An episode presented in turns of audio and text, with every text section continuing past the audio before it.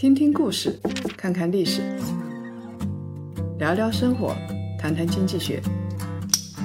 欢迎大家收听《谈谈》，大家好，我是叶檀。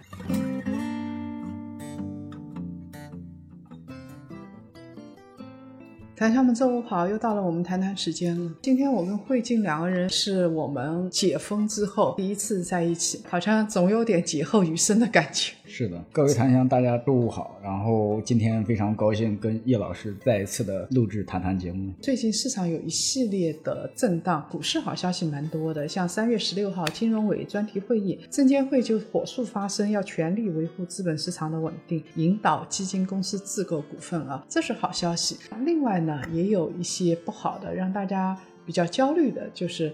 买理财产品啊，本来是为了保险，那没想到现在理财产品有两千多只跌破净值了。他们说固收加有问题，那固收加再有问题的话，它好歹还是固收啊，固收两个字在前面的。对的。现在大家抢的是定存，就是连银行理财都不放心了。这也说明现在其实市场还是比较波动的。就是在这样的背景下，金融委才一次一次会议，银保监会啊、证监会啊才。向市场呼喊啊！这些基金公司也是闻风而动。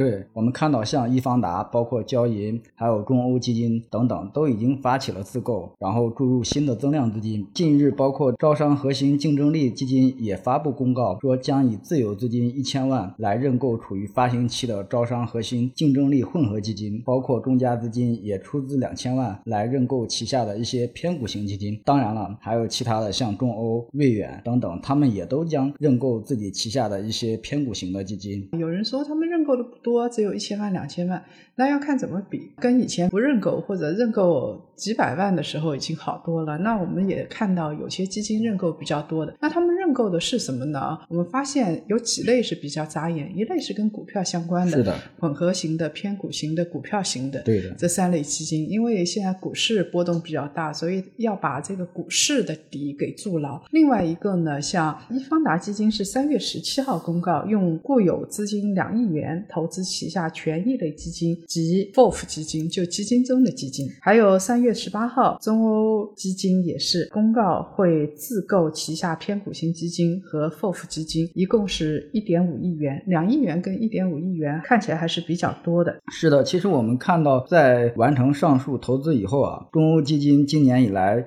自购旗下偏股型基金以及 FOF 基金总金额将达到二点六亿元，包括瑞远的话，将二零二二年三月十八号用固有资金来申购旗下的一些公募基金，申购的金额不低于一点五亿元，持有时间不少于五年。其实我们看到，现在这个数据已经显示，截止到三月二十三号，已经有五十六家公募基金完成了一百次的自购，合计自购金额达到十八点一一亿元。所以这些基金公司买的自己旗下。的基金都是股票型、混合型和偏股型，这三类加起来占比是百分之七十四。所所以这个基金主要认购的还是一些跟股票相关的这些啊。另外呢，我们也看到像上市公司其实也有回购，阿里巴巴出台了史上最大的一次回购，它股票回购规模从一百五十亿美金提高到两百五十亿美金，这是史诗级的一次回购。我们看到这个利好消息出了了之后啊，尤其是阿里巴巴这种嗯大规模的提高自己的一个回购资金门槛之后。整个中概股也是出现了一些反弹，而且我们也查了数据，截止到三月十四号，今年以来就 A 股回购实施和完成实施的总金额达到四百一十亿元，比去年同期高出一百三十亿元。就是我们看到，不光基金公司在申购，上市企业也在进行自我的一个回购。所以，你对于这些上市公司来说，不管它是不是遭遇到外界的压力，说是要回购或者是要自购，无论如何，对于基金公司，尤其是对于一些上市企业来说，他认为现在的股价已经跌到令人发指、不可忍受，所以才会有这样的一些动作。而且他回购的资金，要知道都是真金白银，是的，他又不是负利率。然后我们看到，就是说好消息的话是近期一个接一个，而我们的股市也是给足了面子，下探三千点之后的话，一路反弹到了三千三百点。很多小伙伴们都盯着一点点回血的基金账户，也都越看越开心了，然后浮亏越。越来越少了，但是呢，烦恼也随之而来。假如日后行情真的起来的话，基金赚钱了，那么要不要止盈呢？很多小伙伴在低位买入，但是不会止盈，跑得晚了。导致血亏。比如说啊，这个基金我在二零二零年的时候是赚，二零二一年呢没有止盈。然后一路到现在为止是跌的。假设你的净值是在零点八，还没有涨到一块钱以上。如果你设想一下啊，再过两个月，你的基金净值到了一点一，你赚了百分之十了。这个时候到底要不要止盈呢？你如果止盈的话，你觉得它还会继续涨？你如果不止盈的话，万一再下跌，那该怎么办？所以今天我们要教大家两个方法，就是扎扎实实的两个方式，告诉大家怎么止盈。我们首先的话，先分享一个小故事。请出来我们的投资小天才王五。我们看到，就是说王五的话，他近期打开基金账户，咬咬牙割掉了持有一年多的一堆这个绿油油的基金。王五的话是十年前大学毕业，直接留在了学校所在的一个省会城市。他像所有的青年一样，努力的工作，努力的充电进修，按部就班的在早些年。买了房，结了婚，有了娃，但是生活压力也是逐渐的增大。他压力加大了，自然就想到要投资啊。二零二零年的时候，当时大白马、大蓝筹、赛道股热火朝天，不断创造出财富神话。总觉得你要不买的话，你就错过了又一个财富高峰期啊。那王五显然也不能落下啊。对，而且那个时候张磊的《价值》一书也是横空出世，点燃了王五心中的火苗。他认真的阅读。认为长期主义是价值投资的不二法门，他更是进一步的学习巴菲特，认为自己一年也可以达到百分之二十左右的收益，三年四年即可翻倍。所以啊，他在冬天最冷的时候呢，去开了基金账户，因为我们知道这个时候看别人都赚钱是熬不下去了，他就去开资金账户。开了基金账户之后，一开始是涨的，他很高兴啊，他就开始憧憬这些基金收益可以帮他还掉房贷，还可以给孩子买一些新的。玩具，因为这个娃老在吵闹，要买什么奥特曼，要买这些东西，还可以给老婆添置名牌的化妆品。虽然老婆不说，但是他知道老婆对于名牌化妆品眼睛是挪不开的。想到这一些呢，他也不觉得天寒地冻了。就在那个时候，他买入了一些头部的基金经理的产品啊，最著名的当然是坤坤和兰兰的产品了。男神女神都在手，感觉真的错不了。我们知道王五买之后的话，是在基金也发生了一个。个快速的上涨，王五就很高兴。到二零二一年春节的时候，基金还在涨。王五看了账户的钱啊，他突然心生了一个念头：他以前是靠工资来进行定投的，然后赚了钱。他突然觉得，为什么人家能赚这么多？我是赚钱了，但我赚的少啊！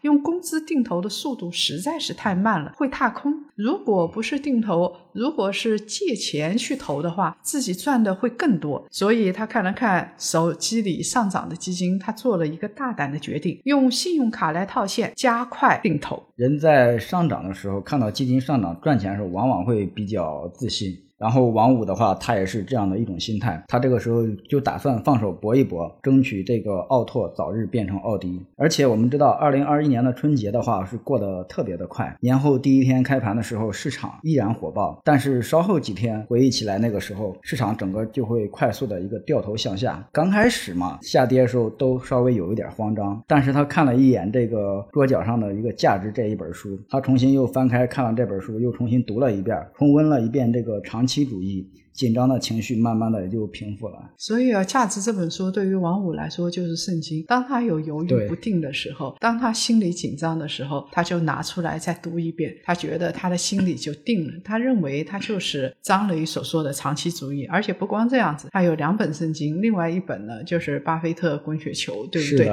只要是左右两本书在手就行了。二零二一年七月，一场突如其来的、罕见的、持续的特大暴雨，创造了三天下了。一年的降水量，灾难过后更是艰难的抗疫。我们就知道是哪座城市啊，其实印象也很深。我当时也问他们到底怎么样，因为这座城市很少经历这样的洪灾的，真的是人算不如天算。那王五的现金流就一下子变得紧张了。但是呢，长期主义这个时候已经深深的刻在了王五的脑海里了。他还是坚持工资定投。而且还坚持信用卡套现定投，就是有时候你会发现啊，你坚持了自己认为非常正确的坚持的东西，但是结果并不好，或者你坚持不到底，因为你没有闲钱了。是这样的，这样是非常常见的。我们看到二零二一年一整年的时候，王五的一个定投操作整体上是亏损了百分之十五，但是呢，考虑到信用卡套现，它是有一定的杠杆在里边。整体亏损是百分之三十以上。就是他一年亏了百分之三十啊，因为他有信用卡套现这部分，要逾期的话，那个利率是相当高的。对，